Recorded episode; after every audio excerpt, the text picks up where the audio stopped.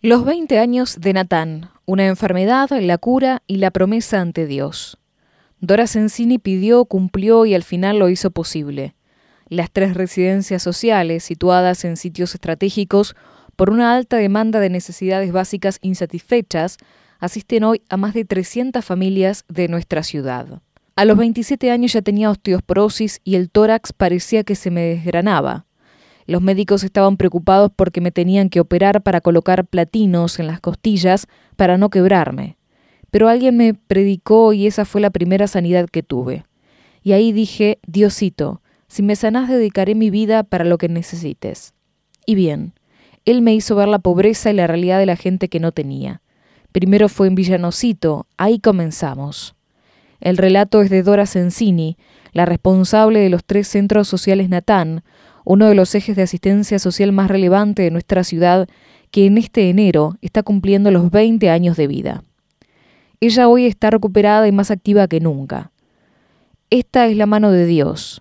No hay otra forma de explicarlo. Ha estado durante estos 20 años y lo hará otros 20 más. Su palabra dice que es mejor dar que recibir y nosotros damos porque estamos a su servicio, agrega. Las tres residencias sociales situadas en sitios estratégicos, en razón de una alta demanda por necesidades básicas insatisfechas, asisten a más de 300 familias por semana, con la provisión al menos de alimentos a través de viandas. Dora Sansini nació en Médanos. A Bahía Blanca llegó a los 22 años y de inmediato comenzó a trabajar en el sindicato de panaderos, que estaba ubicado en calle Soler.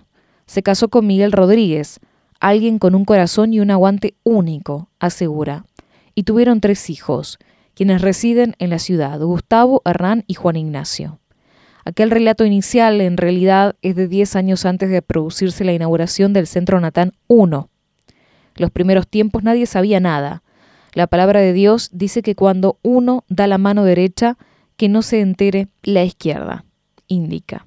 Tras la sanación empecé a dar lo que tenía. Primero la ropa, la de mis hijos, los trajes de mi esposo, que era un gerente de un banco, y hasta sacaba mercadería de los pedidos familiares del fin de semana. Fueron casi diez años de recorrer y asistir en barrios hasta que en un momento sentí que debía dar un paso más, relata. El 6 de enero de 2003, en Chaco, 1935, se abrieron las puertas de Natán. Natán es una palabra hebrea que significa Dios ha dado. Así comenzamos con la copa de leche y con las viandas. Íbamos al mercado aguado a buscar verduras, algunos negocios para conseguir fideos y hasta por los frigoríficos en procura de carne, cuenta. El Natán de calle Chaco estaba al lado de una iglesia. Había un zaguán de un metro y medio por seis de largo. Ahí empezamos a cocinar, añade. Al poco tiempo advertimos que las necesidades eran muchas. Entonces sumamos el almuerzo, pero los chicos que venían querían llevarles algo a sus padres, decían que no habían comido, y así traían recipientes para que ellos también coman. Aún hoy me emociona recordarlo. Este fue el inicio de las viandas, asegura.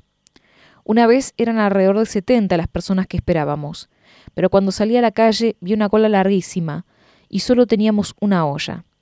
Ahí le pedimos a Dios que multiplicara los alimentos.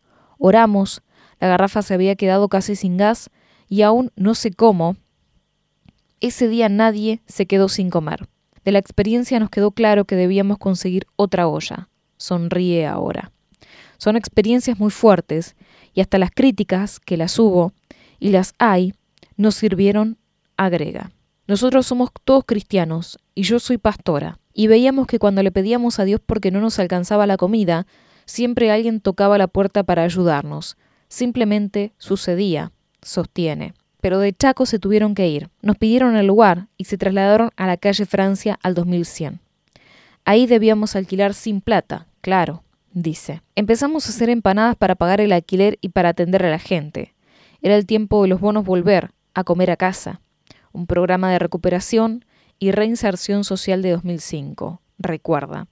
Pero justo apareció un terreno en Vista Alegre y para comprarlo seguimos haciendo empanadas, fueron cuatro años así todos los sábados, solo descansábamos en Año Nuevo, admite. Estaba el compromiso de pagar el alquiler de calle Francia y de comprar los materiales para construir Natán, así como de abonarles a los albañiles, hasta que llegaron donaciones de ABC, Asociación Bahiense Comunitaria, que tenían mercadería, subsidios y nos facilitaron muchos elementos de construcción, relata. El Centro Natán 1, en Fabián González 2171, en el corazón de Vista Alegre, se inauguró finalmente en 2008. Hoy es la sede central de la agrupación, donde está la administración. Funciona como un centro de distribución de productos, especialmente los que requieren de la cadena de frío, para lo cual poseen una cámara, cinco freezers y tres heladeras. La entrega de mercadería, viandas y productos a las familias asistidas se realiza los viernes. Al día siguiente, desde la mañana temprano, se comienza con el trabajo para cubrir la demanda de viernes siguiente. El trabajo se intensificó y en un determinado momento apareció la inquietud de sumar otro espacio. Natán II surgió por la demanda de los abuelos. Además de asistirlos con alimentos, los ayudábamos con los trámites para la cobertura de salud, para los documentos y demás, y otra vez le pedí a Dios para que me ayude a encontrar un lugar, explica Sensini. Mientras tanto, ya con un quinto salón en Natán I, las viandas ya llegaban no solo a la Vista Alegre, sino a otros barrios como Costa Blanca, Villa Anocito, Puertas del Sur y Martín Fierro. Un día, una señora golpeó la puerta, nos dijo que venía de parte de Graciela Graf, quien nos donaba un lugar en Nicolás Pérez 1935, recuerda. Adelante la casa estaba hecha, pero atrás se encontraba medio construir y ahí nos ayudó muchísimo la municipalidad con el aporte de materiales, aberturas y todo lo que necesitábamos para terminar la obra, dice.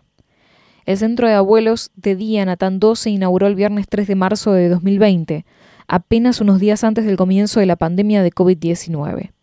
Teníamos cuatro o cinco abuelos, pero hubo que cerrar todas sus casas, igual seguimos haciendo las viandas, nunca paramos, dice. Pero también nos contagiamos de COVID-19. Fue el 21 de diciembre, en el primer año de la pandemia, pero solo los cinco principales de los Natán y ninguno de los 15 responsables de las tareas operativas. Resultó algo leve, y fueron los únicos días en que descansamos, a Cota. La demanda durante la pandemia se incrementó casi al doble. Los abuelos o sus familiares nos llamaban y pedían la comida.